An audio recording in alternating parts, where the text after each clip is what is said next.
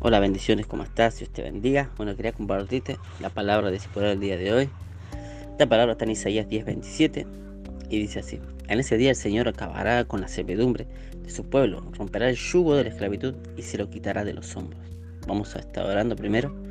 Amado Dios, te damos gracias por este día. Mi Dios, queremos que tú bendigas a este discipulado, que bendigas a cada hermano que va a recibir esta palabra, Señor.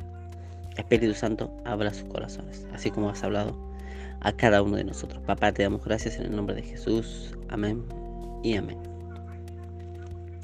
Bueno, esta palabra habla sobre que sabes que en este tiempo el yugo se va a pudrir en nuestras vidas. Todo lo que nos está atando se va a pudrir en el nombre de Jesús. Podemos ver a través de esta palabra que dice que el yugo de la esclavitud se va a romper y será quitado de los hombros. ¿Sabes qué? En, en, la antigüedad, ¿qué pasaba? Dice que a los bueyes se le ponen una atadura en el, cuello.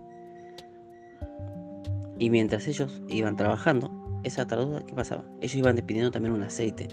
¿Y ese aceite qué hacía? Que ese yugo se, se pudriera. ¿Y eso qué pasaba?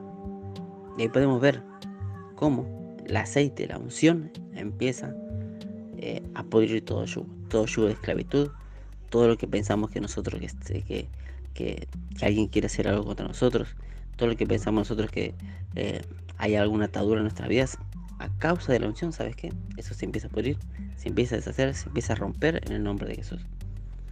Es más, cuando alguien trabaja, también se pudre el yugo. Vemos que a través de, de, que ese buey estaba trabajando y despedía ese aceite, ese yugo que tenía en su cuello, se empezaba a romper, se empezaba a pudrir. Y así es también en nuestras vidas, en nuestra vida espiritual, porque mientras trabajamos para Dios, esos yugos, esas ataduras se empiezan a romper.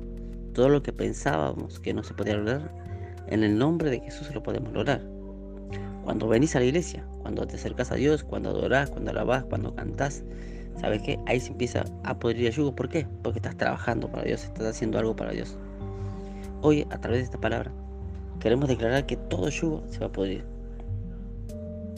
Es más, también podemos ver que a veces, a través de, toda nuestra vida natural, vemos que el que se queda quieto a veces sigue atado. Es como el agua. El agua cuando se estanca, todo se muere. Pero ¿sabes qué?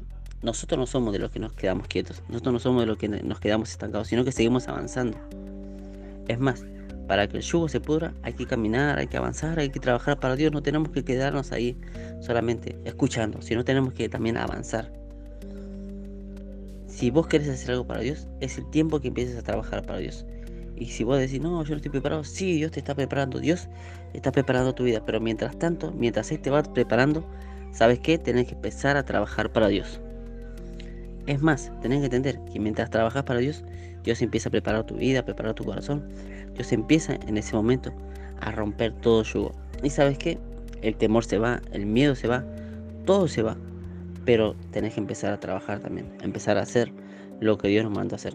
A nosotros, como hijos de Dios, nos mandó a predicar eh, las buenas nuevas, nos predicó a predicar el Evangelio, nos predicó, no, nos mandó a llenar el cielo de almas, como decimos los 4x4. Dios nos mandó a eso, nos llamó a a hablar de Dios, a proclamar de Dios, a decir que Dios los ama, a decir que Dios está ahí atento a sus vidas. Y así ustedes también. Hoy, ¿sabes qué? En algún momento de, este tiempo, si te levantas, ¿qué va a hacer? El diablo va, ¿sabes qué? Va a empezar a retroceder. Va a tener que empezar a dejar las familias porque te levantaste. Entonces tenés que empezar a ver, decir, ¿qué estoy haciendo, Señor? Me voy a levantar en el nombre de Jesús. Y sabes que el diablo empieza a retroceder y va a dejar todo lo que a veces pensabas que te estaba haciendo mal o pensabas que te tenía atado en el nombre de Jesús se va a empezar a retirar, a empezar a retroceder, se va a romper ese yugo, esa atadura. Pero mientras tanto tenés que seguir caminando, tenés que seguir a Dios. Es más, fíjate que hubo un momento eh, que había cuatro leprosos una vez en la Biblia cuenta que había que estaban cuatro leprosos y qué pasó, hicieron levantarse. Eso ya estaban, los cuatro leprosos ya estaban destinados a morir.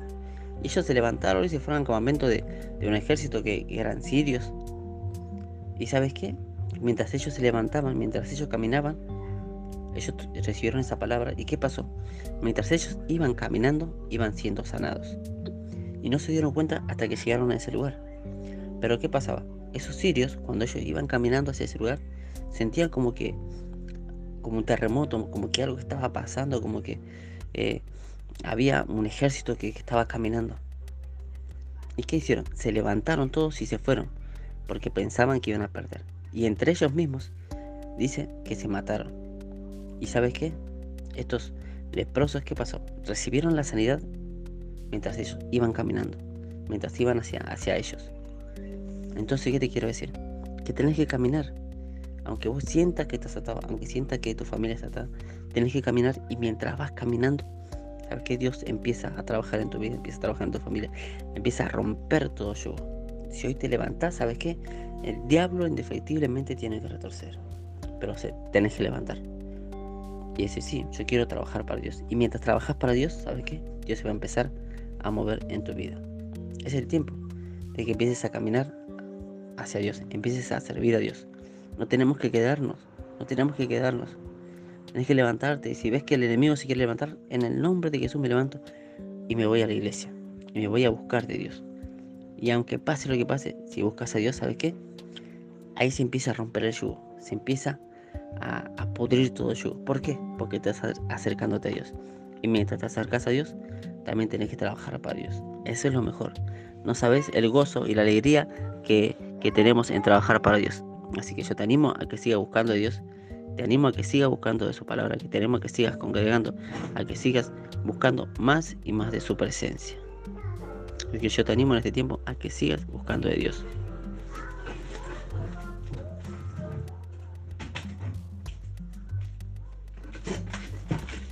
Y empezá a caminar, empezá a caminar, porque Dios quiere hacer algo grande en tu vida, algo grande en tu familia.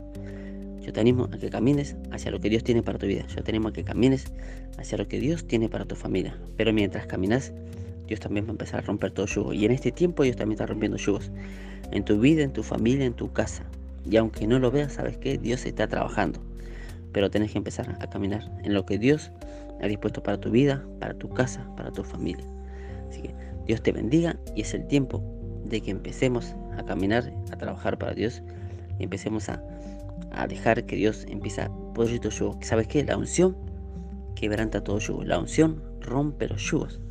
Y hoy en tu vida, en tu casa, en tu familia, se va a romper, se van a poner todos los yugos en el nombre de Jesús. Y tenemos que dejar atrás el pasado para ir hacia adelante, hacia lo que Dios tiene para nuestras vidas. Y cuando vayamos hacia eso, ¿sabes qué? Vamos a recibir grandes bendiciones. Y pase lo que pase, problema que, problema que se cruce delante nuestro, nada nos va a detener, nada los va a detener. Y sabes que es lo mejor, que Dios va a estar ahí y que mientras que caminamos, Dios va a ir rompiendo todo, rompiendo todo yugo, rompiendo toda atadura, eh, despejando el camino para que, para que nosotros recibamos esa bendición. Y si muchas veces hay tropiezos en el camino, va a haber, hay veces que va a haber piedras en el camino, seguro. Pero sabes qué, Nunca tenés que parar, siempre tenés que avanzar. Nunca te tenés que detener, sino que siempre tenés que avanzar. Y aunque parezca que va a ser... Eh, vas a tardar, no importa, porque sabes que va a llegar el momento en que Dios va a darte el, el propósito para tu vida y tu familia. Yo los bendigo y declaro una semana de bendición para su vida. En el nombre de Jesús. Amén y amén.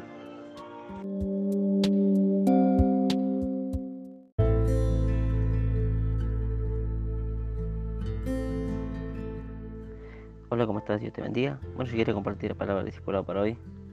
miren, la palabra está en Mateo 7, 24 27. Y esto habla sobre edificar nuestra casa sobre la roca. Y dice así, a cualquiera pues que me oye estas palabras y las pone en práctica, lo compararé a un hombre prudente que edificó su casa sobre la roca. Y descendió la lluvia, vieron nutridos, soplaron vientos y golpearon, dice, contra aquella casa, pero no cayó porque estaba cimentada sobre la roca. Pero a cualquiera que me oye estas palabras y no las practica, lo compararé a un hombre insensato que edificó su casa sobre la arena y descendió la lluvia y vinieron vientos Vinieron ríos, soplaron vientos y dieron con ímpetu contra aquella casa y cayó y fue grande desorden. Oramos. Amado Dios, te ruego que tú bendigas esta palabra. Mi Dios, que esta palabra sea de bendición para mis hermanos y que tú le hagas entender que debemos edificar nuestra casa sobre ti, mi Dios. Papá, te damos gracias en el nombre de Jesús. Amén. Amén. Podemos ver a través de esta palabra, ¿no? Que hubo un momento que, que descendió la lluvia, vieron ríos, soplaron vientos y golpearon contra aquella casa. ¿Y qué habla esto? Habla ese, a veces, habla de que a veces es necesario que cada uno de nosotros pasemos tormentas. Quiero que nadie quiere pasar tormentas, pero es necesario también para que sepamos dónde estamos parados.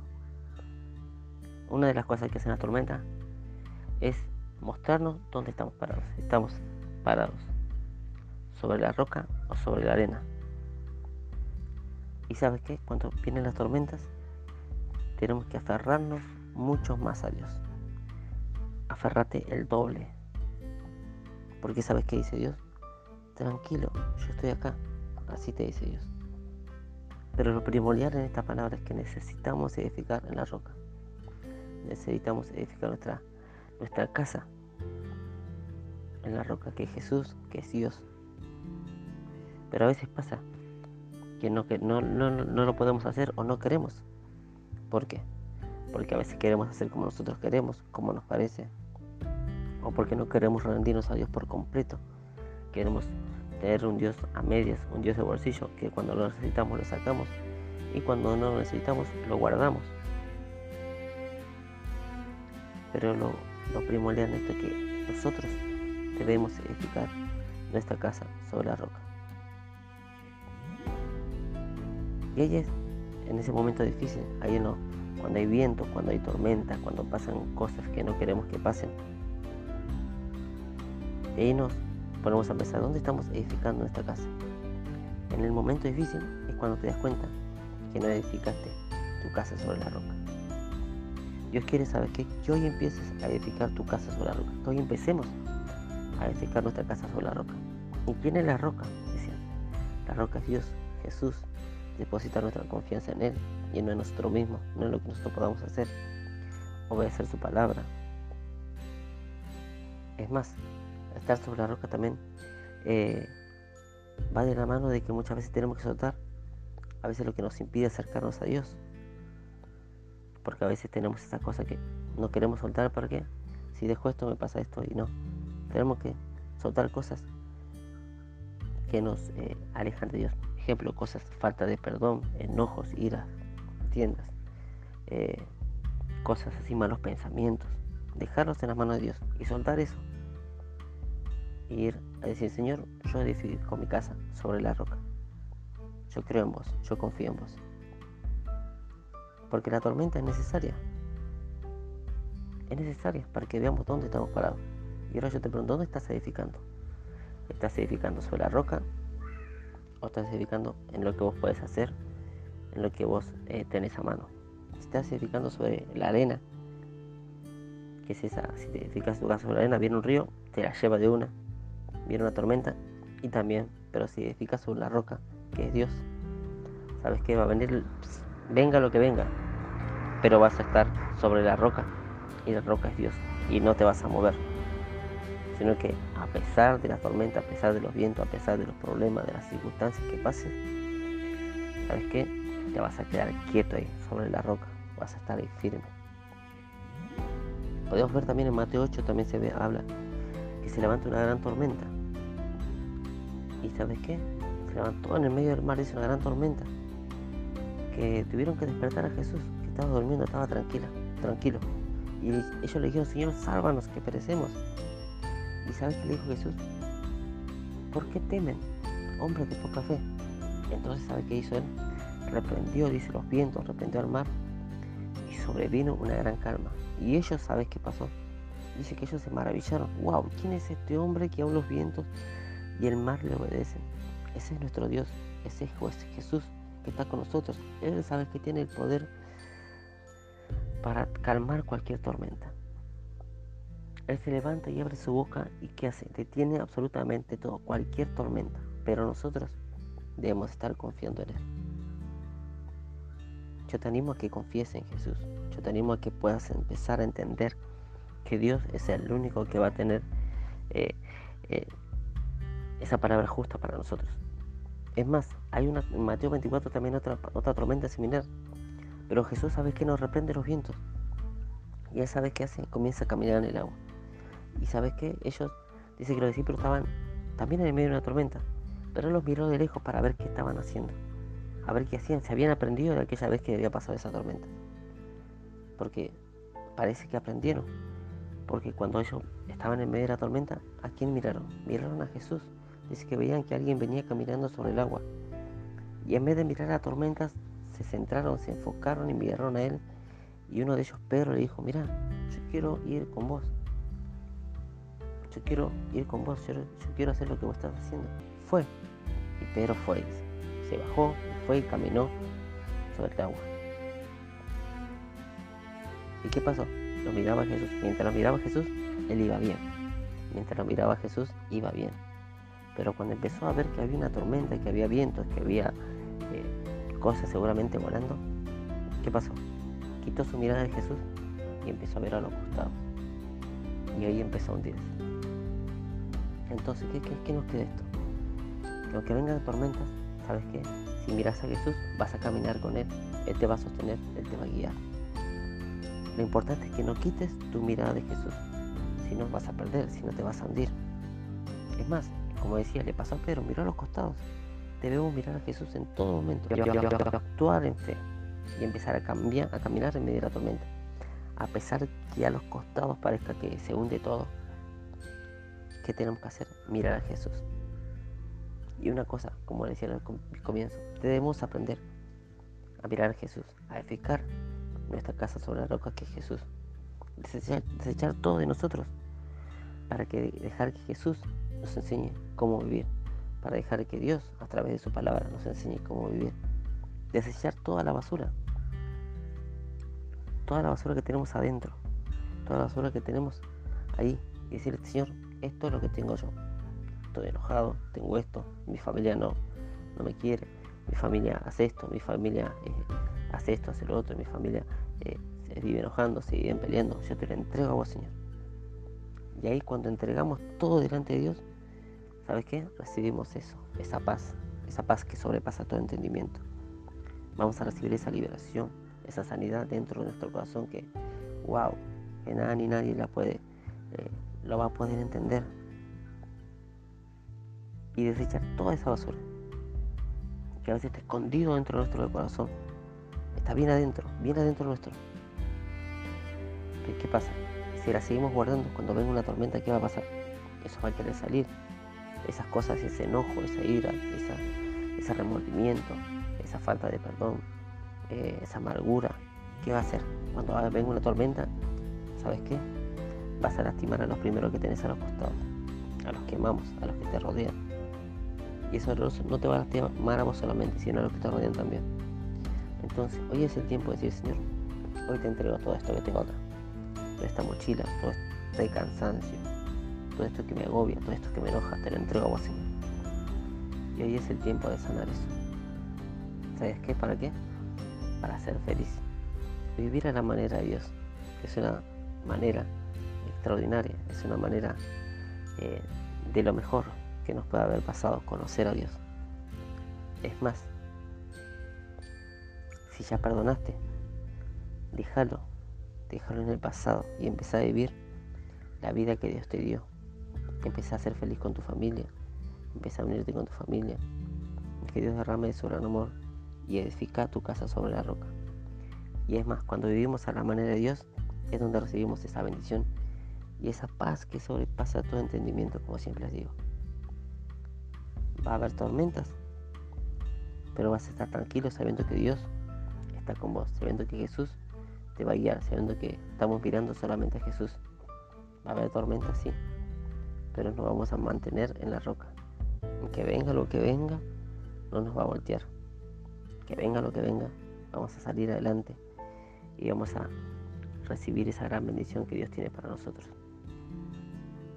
Como le decía al comienzo, es necesario a veces que pasemos esa tormenta para que veamos dónde estamos parados. a mí me encantaría que usted diga, yo estoy parado sobre la roca, la roca que es Cristo, la roca que es Dios. Y esa roca no me va a voltear, y esa roca va a hacer que yo, no caiga. Y mi casa está depositada, mi casa está fundada sobre la roca, que es Jesús. Y cuando una familia, una casa está depositada en la roca que es Jesús, nada ni nadie le va a poder voltear. Así que te animo a que vivamos a la manera de Dios. Es donde vamos a recibir bendición, donde vamos a recibir paz y donde vamos a saber qué, mantener nuestra familia a salvo, teniendo nuestra familia en la roca. Esta era la palabra de hoy. Mantengámonos en la roca. Si estamos fundados en la roca, nuestra familia va a estar segura y nosotros vamos a estar seguros porque estamos confiando en Jesús. Dios te bendiga, que tengas una hermosa semana.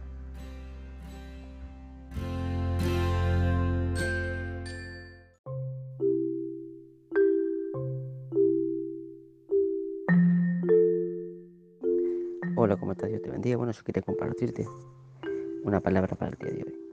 Esta palabra está en Marcos 6, 7, 9. Dice, llamó a los doce discípulos y comenzó a enviarlos de dos en dos, dándoles autoridad sobre los espíritus impuros, y les ordenó que no llevaran nada para el camino, sino solamente un bastón, y no debían llevar pan, ni provisiones, ni dinero, y podían ponerse sandalias, pero no llevar ropa de repuesto.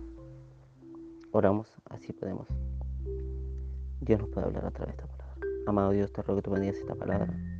Bendice a los hermanos de discipulado, te ruego que tú bendigas sus vidas, bendiga sus casas, su familia, bendice absolutamente todo de cada uno de ellos, Señor. Y que en este tiempo ellos puedan ver, Señor, que tú eh, estás caminando con ellos, que ellos tienen esa autoridad porque son tus hijos, papá.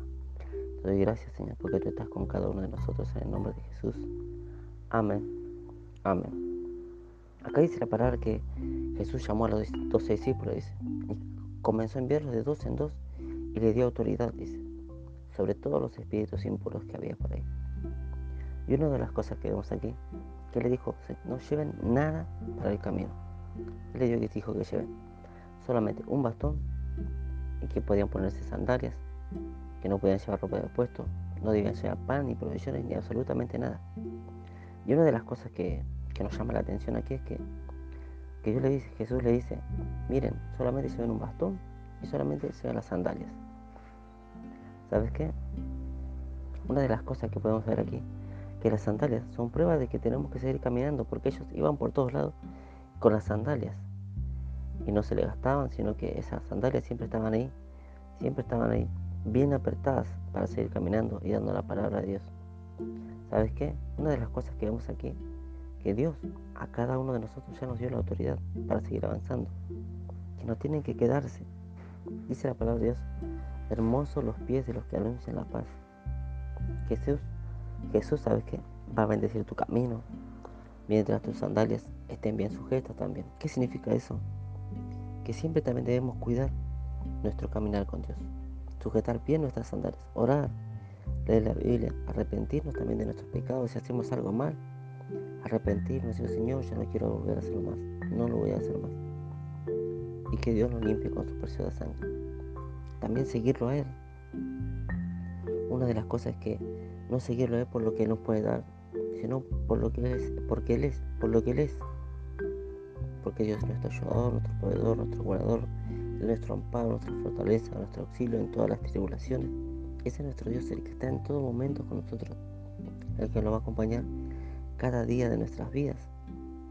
Podemos ver aquí también que Jesús dice que lo enviaba con dos cosas. Una de ellas también es el bastón. El bastón sirve de apoyo y también es una muestra de autoridad. Dice que en ese tiempo ellos, como no tenían dónde escribir, escribían todo en sus, bastones. Yo pienso que sus bastones eh, habrán estado escritas con un montón de, de palabras que Dios les daba, con palabras que Dios les daba, promesas que Dios les daba. Y ese bastón les servía de apoyo cuando ellos querían decaer. Miraban esas promesas y ahí al instante recobramos la fuerza. Y así con nosotros debemos mirar nuestra vida también, recordar lo que Dios hizo por nosotros, lo que está haciendo por nuestras vidas, ver la palabra de Dios, escuchar la palabra de Dios leer la palabra de Dios y ahí es cuando Dios nos fortalece a través de la palabra de Dios. La palabra de Dios es vida, es vida abundante. Que cada uno de nosotros también eh, podamos entender que ese bastón lo tenemos cada uno de nosotros. Esa bastón es la autoridad. Fíjense, ¿qué se le entrega a un presidente cuando asume? Fíjense que le entregan un bastón. Ese bastón, bastón significa que tiene poder, tiene autoridad, que reina. ¿Sabes qué? Diablo, ¿sabes qué quiere hacer en este tiempo? Sacarte la sandalia. ¿Por qué? Porque quiere esclavizarte, para que no camines más, para que no siga buscando a Dios, para que no siga buscando su presencia. Es más, fíjense, los esclavos en esos tiempos, lo primero que, que le hacían los amos en esos tiempos, le quitaban la sandalia, para que ellos no caminen para que si ellos quieren escapar se lastimasen. Y Dios, ¿sabes qué? Quiere darte de nuevo esas sandalias para que camines en la voluntad de Él, para que le busques, para que no te quedes. Dios te da esa autoridad. Dios, ¿sabes qué? En ese tiempo te da esa autoridad. Solo tenés que seguir caminando con las sandalias que Dios te pone. Caminar como un hijo de Dios. ¿Quién sos? Pero te preguntaste, ¿quién sos? Y la respuesta es soy un hijo de Dios, sos un hijo de Dios. Nada ni nadie va a poder tocarte. Porque tenemos un Padre que nos cuida, que nos guarda, que nos protege de absolutamente todo. El diablo quiere sacarte ese bastón, quiere sacarte la sandalia, quiere esclavizarte. Pero en el nombre de Jesús no va a poder. Porque Dios ya nos dio esa autoridad. Dios ya nos dio esa autoridad de hijo de Dios. Y los hijos de Dios Nada ni nadie nos puede tocar sin que el Padre lo diga. Vos sos un hijo de Dios, yo soy un hijo de Dios y yo confío en Él. Yo te animo que cada día también te, puedas ajustar esa sandalia. Ajustártela como, sí, ajustándole, ajustándole, orando con Dios, hablando con Él, preguntándole, leyendo su palabra. Si hacemos algo mal, arrepentirnos. Cada día si yo me equivoco, le digo, Señor, perdóname que me equivoqué en esto, o lo otro. Y le pido perdón porque me arrepiento y digo, Señor, me equivoqué. Y Dios me perdona y me hace otra vez su hijo. Y le digo al Señor, limpiame con tu sangre, hazme tu hijo. Y cada día puedo ver esa bondad de Dios que está cuidando y guardando mi vida. Y así quiero que lo va a hacer con cada uno de ustedes. Y lo va a hacer. Así que te animo a que puedas tomar esa autoridad como hijo de Dios. Porque sos un hijo de Dios. Y nada ni nadie va a poder tocarte. Porque tenemos un Padre que nos cuida un Padre que está con cada uno de nosotros. Está con vos, está conmigo. Y ese Padre siempre va a querer lo mejor para nosotros. Ese Padre siempre va a querer lo mejor de lo mejor para nosotros. Pero tenemos que tomar esa autoridad de hijo. Tenemos que seguir caminando. No te detengas, seguir avanzando. Pase lo que pase. Porque va a haber un montón de problemas, un montón de circunstancias que vamos a tener que pasar. Aún nuestra familia, aún amigos a veces se nos quieren poner en contra. Pero sabes que Dios va a estar contigo y tenés que seguir creyendo. Dice la palabra de Dios. Escuches todo, pero que siempre retengas lo bueno y deseches lo malo. Desecha todo lo malo que, quiera venir en tu contra, que quieran hacerte oír, que quieran mostrarte y retener lo bueno. Y sabes que lo bueno también, que podamos, cada uno de nosotros estar en este discipulado, que podamos amar a Dios, que podamos amar su palabra, que podamos compartir su palabra. Eso también es lo bueno. Recordá, sos un hijo de Dios. Eres una hija de Dios. Él siempre va a estar al tanto de tu cuidado y tu guardado. Siempre te va a cuidar, siempre te va a guardar. Él te cuida, dice, como la niña de sus ojos. Él está contigo en todo momento, en toda circunstancia. Así que yo te animo a que tomes esa posición de hijo de Dios, de hija de Dios. Y Dios ya te dio esa autoridad, te dio ese bastón, te dio esas sandalias. Y así cada uno de nosotros. Dios ya nos dio esa autoridad, esa autoridad de hijo. Y esto es lo mejor que tenemos. Somos hijos de Dios. Y nada ni nadie eh, puede venir a decirnos que no somos hijos de Dios. Ni el enemigo, ni el diablo. Rechazar, resistir, dice al diablo. Y él va a huir. Resistir al diablo y él va a huir. Porque cada uno de nosotros somos hijos de Dios. Tenemos que sigas creyendo. Recordad, sos un hijo de Dios, sos una hija de Dios. Y nada ni nadie va a poder tocarte porque tenemos un Padre que nos cuida, está con cada uno de nosotros. Que Dios te bendiga y recuerda, sos un hijo de Dios, eres una hija de Dios. Te bendiga, que sea una palabra de mucha bendición para tu vida.